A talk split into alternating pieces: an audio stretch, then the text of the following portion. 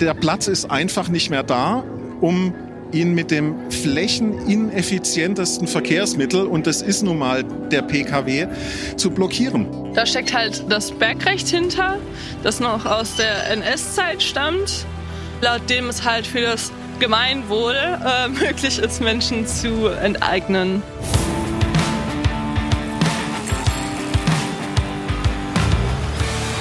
Die Energierevolution. Ein Podcast mit Andy Christel für Octopus Energy.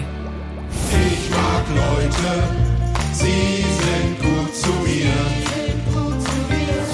Ja, und selbst wenn sie nicht gut zu mir sind, dann bin ich trotzdem nett zu den Leuten. Menschen mit Nettigkeiten überfordern. Das ist mein aktuelles Lieblingshobby. Allgemein habe ich auf meiner Reise durch Deutschland viele Menschen getroffen, die ihren Teil zur Energierevolution beitragen möchten. Und dann natürlich auch Leute wie den Walter absolute Legende, ein großer Reisefreund und auch sehr gerne unterwegs, kreuz und quer in der Welt mit seinem Fahrrad. Äh, ich komme jetzt eigentlich aus Sechsau, aus der Gegend da jetzt. Und wo ne? Hier aus der? Gegend. Ah, Frau bestimmt, das Nicht viel zu melden gehört. Ja, doch, aber warum? Ich, nee, meine Frau und ich sind den Jakobsweg gelaufen. Als wir in Rente gegangen sind, das sind 1000 Kilometer sind wir, waren über ein Vierteljahr unterwegs. Und seitdem habe ich alle Alles gesehen quasi. äh, Alles alles, äh, ja.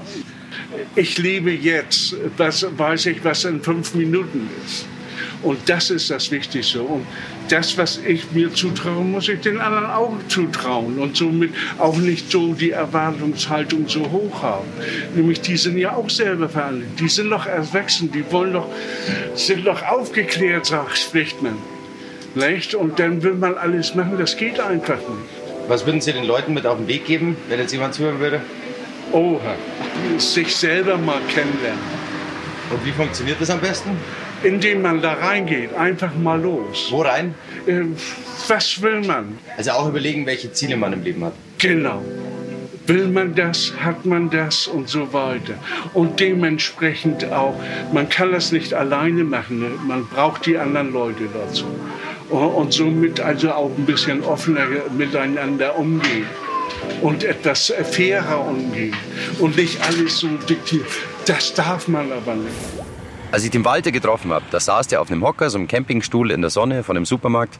Und der hat so unglaublich zufrieden ausgeschaut. Also der war glücklich und ich glaube tatsächlich, der hat seine Mitte gefunden und der möchte einfach nur noch möglichst lange gesund bleiben. Und ich wünsche ihm dafür wirklich alles Gute. Super netter Mensch. Jetzt dreht sich in diesem Podcast nicht nur alles um die Energierevolution, sondern ja auch um das Fahrrad, auch um mein Fahrrad. Und jetzt bringen wir beides zusammen, weil die Frage, die ich mir gestellt habe, ist das Fahrrad die Lösung? Und da hat Andreas, den ich auf einer Fahrraddemo in München kennengelernt habe, eine ganz klare Meinung. Äh, Das Rad ist sicherlich nicht die komplette Lösung für alle Probleme, aber ähm, ohne das Fahrrad wird es, glaube ich, auch keine Lösung geben. Also das Rad ein, hat einen großen Anteil. Ich sehe es schon so, ich stamme vom Land, da stelle ich es mir auch schwierig vor, in unserer Gesellschaft komplett ohne, äh, ohne motorisierten Verkehr auszukommen.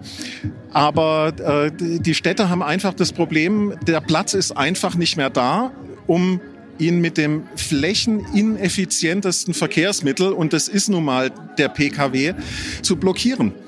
Du, du hast allein im stehenden Verkehr, also parkende Autos äh, nehmen schon mal einen Platz ein von 12 bis 15 Quadratmetern.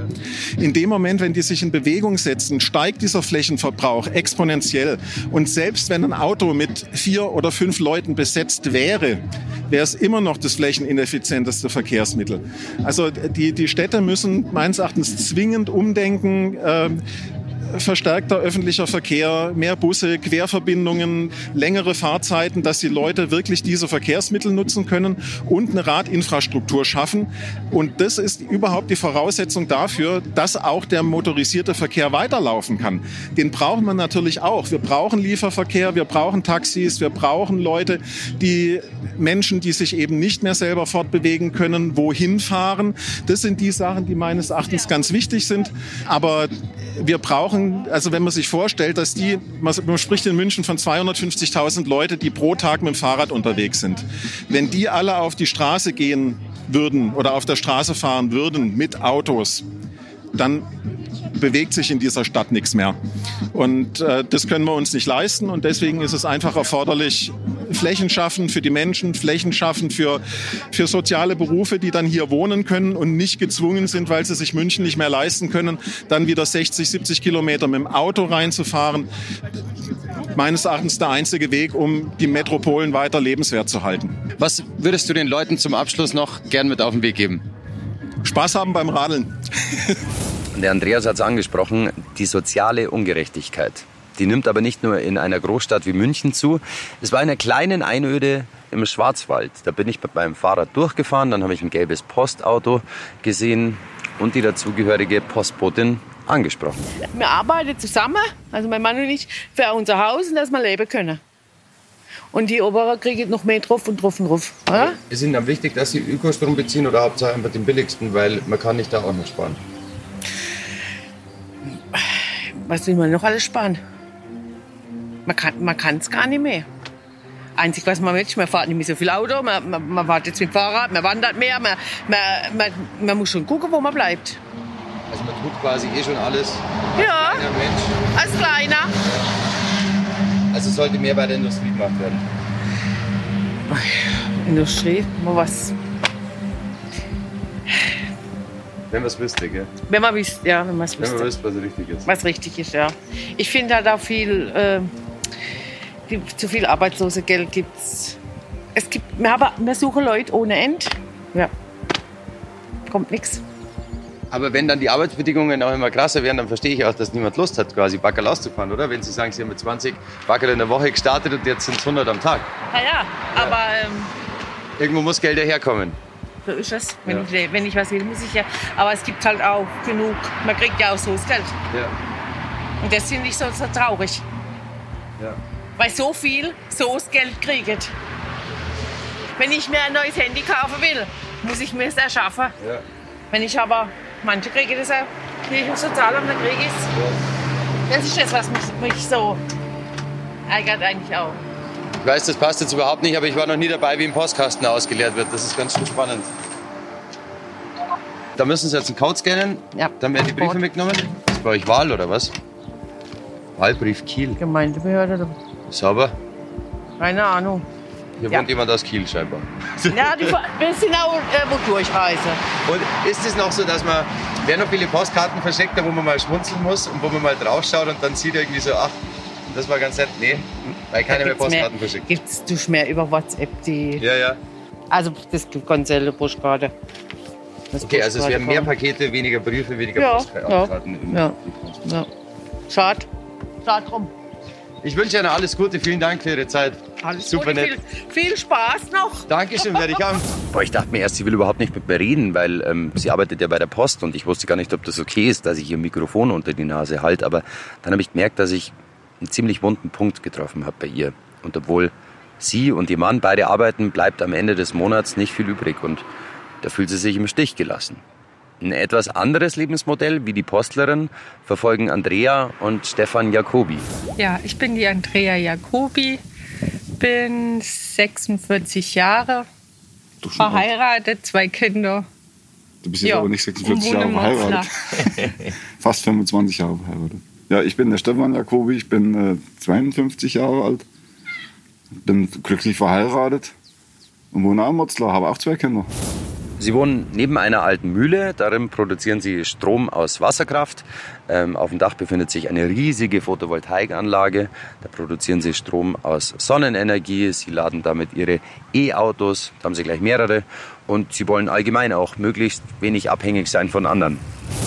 Ja, gut, eigentlich ist überhaupt das Klima alles für uns schon wichtig, weil wir schon ein bisschen so autark leben wollen. Wir haben großen Garten, dass wir uns von Gemüse und eigene Kartoffeln, dass wir uns davon ernähren können. Dann haben wir Enten und Hühner, eigene Eier.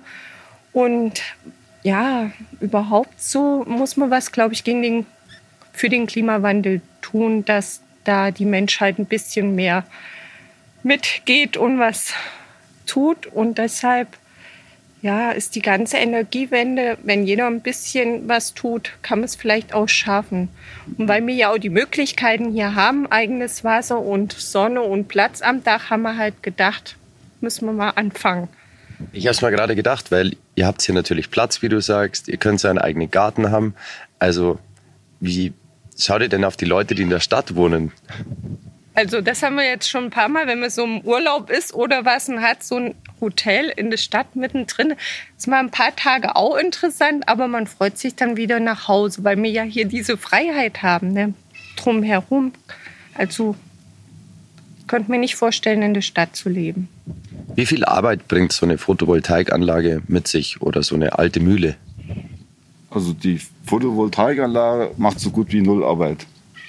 Die muss ich nicht immer putzen, das macht der Regen oder der Schnee, wenn er am Ende mal schneit. Aber die, die Wasserkraftanlage macht schon, also das Schlimmste ist, wenn es drei Tage hintereinander regnet, das ist zwar sehr gut fürs Wasser, da kommt aber so viel Dreck und Unrat und Gestrüpp und Plaste und Müll, das muss ich ja am Rechen auffangen und muss das dann rausrechen. Und ich habe keinen automatischen Rechen oder irgendwas, ich muss das alles mit der Hand dann raussortieren. Ne? Dickes Holz auf den Haufen zum Verbrennen in der, in der Heizung, dünnes Holz auf den Haufen zum Kompostieren, den Müll in die Mülltonnen. Und äh, da hast du drei Tage, da stehst du dann nachts auf und musst dann am Rechen gucken, weil sich wieder so ein Holzknüttel da drin verklemmt hat, weil er dann nicht funktioniert. Dann würde es oben überlaufen und die Müllräder würden trocken laufen. Und ja gut, das sind mal, äh, ich sage mal, das sind immer eine Woche im Jahr, ne? Oder zwei von mir aus, ne? Aber Und im Winter, ne? Ist ja, auch im Winter, wenn es friert, ist dann auch, wenn das zufriert, dann muss Ist halt nicht mehr so oft, ne? Nee, das ist dass nicht mehr es so so oft. friert. Wie ist es denn? Also im Sommer habt ihr dann wahrscheinlich viel Energie durch Regen und durch viel Sonne ähm, auf dem Dach. Wie ist es denn im Winter bei euch? Gut, das Ja. Wasser fließt zum Glück, es sei denn, es friert. Wenn es richtig friert, muss man es abschalten, da kann man auch keinen Strom machen. Und, aber man muss auch feststellen, das Wasser ist schon ein bisschen rückläufig die letzten Jahre. Also es ist weniger. Also im Sommer haben wir äh, viel, viel weniger Wasser, wie wo, ich noch an, wo wir angefangen haben. Da haben wir, wir schreiben jedes Jahr die Kilowattstunden, die wir die liefern ans Überlandweg. Und äh, da waren, was weiß ich, im Durchschnitt bei 45.000, 50.000 Kilowattstunden im Jahr. Und jetzt sind die schlechten, die trockenen Jahre, da hatten wir, da hatten wir 25.000, 27.000, also fast die Hälfte. Ne? 34.000. Also das ist immer so, so kannst du davon ablesen, dass wir eigentlich äh, viel, viel, viel weniger Wasser haben. Im Durchschnitt haben wir vielleicht immer noch genauso viel Regen, ne? aber das, wie gesagt, das kommt in drei Tagen auf einmal an, hast nur Überschwemmung, nur Katastrophe und dann ist das halt wieder weg. Ne? Also meint ihr, es müsste sich in Sachen Energiespeicher was tun? Auf jeden, auf jeden Fall. Ne? Also ich habe jetzt, wir haben ja auch äh, Bekanntschaft oder mein Bruder hat jetzt wieder aufgerüstet, hat seinen Speicher nochmal erweitert auf 17 kW. Äh, der Strom, der hier produziert wird, der auf, de, auf den Dächern von Privatleuten produziert, den musst du auch speichern, um den eins zu eins vor Ort auch wieder zu verbrauchen. Das ist ja erst mal, ich sage mal, das ist das Sinnvollste. Ne? Und jetzt, ich weiß nicht, wie man das jetzt weiterspinnt für einen Ort, dass man im Ort äh, Speicherhäuser baut oder wie auch immer, dass Strom, der im Ort produziert wird, gespeichert wird für die Nacht und dass, dass man eben autark wird oder dezentral wird, sage ich mal. Ne?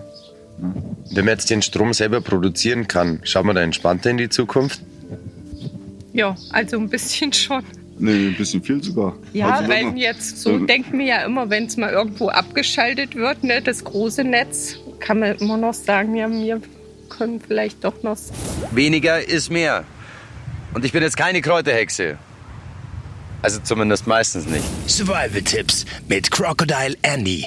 Hi, ich bin Crocodile Andy und ich erzähle euch heute, wie ihr in freier Wildbahn überleben könnt. Thema heute Brennnessel. Brennnessel sind nicht nur entgiftend, sie spenden auch Eiweiß und schmecken nussig. Sie sind ein cooler Snack, man sollte sie nicht ähm, an der Hundewiese oder direkt an der Straße pflücken. Wichtig dabei ist, dass man die oberen Blätter abzupft, ganz vorsichtig, und immer nach oben hin das Blatt wegnimmt, weil da sind die Härchen.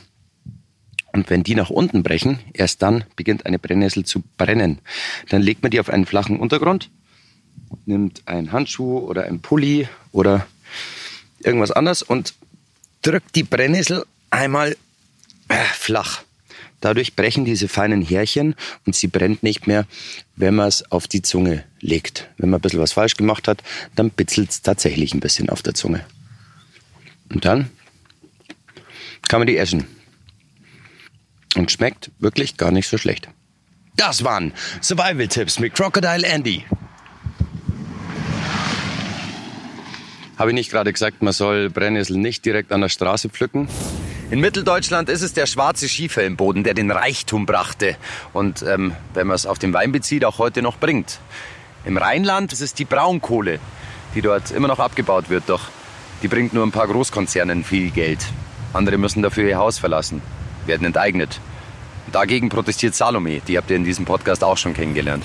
Ähm, ich meine, wenn ich hier rechts schaue, das sind schöne Felder. Hier auf der linken Seite ist es weniger schön mit äh, dem Kohlekraftwerk da hinten und äh, dem Tagebau. Aber äh, wenn ich hier aufgewachsen bin, wenn ich hier geboren bin, wenn ich hier meine Kindheit verbracht habe, warum hat jemand das Recht, mir mein Haus oder mein Grund wegzunehmen?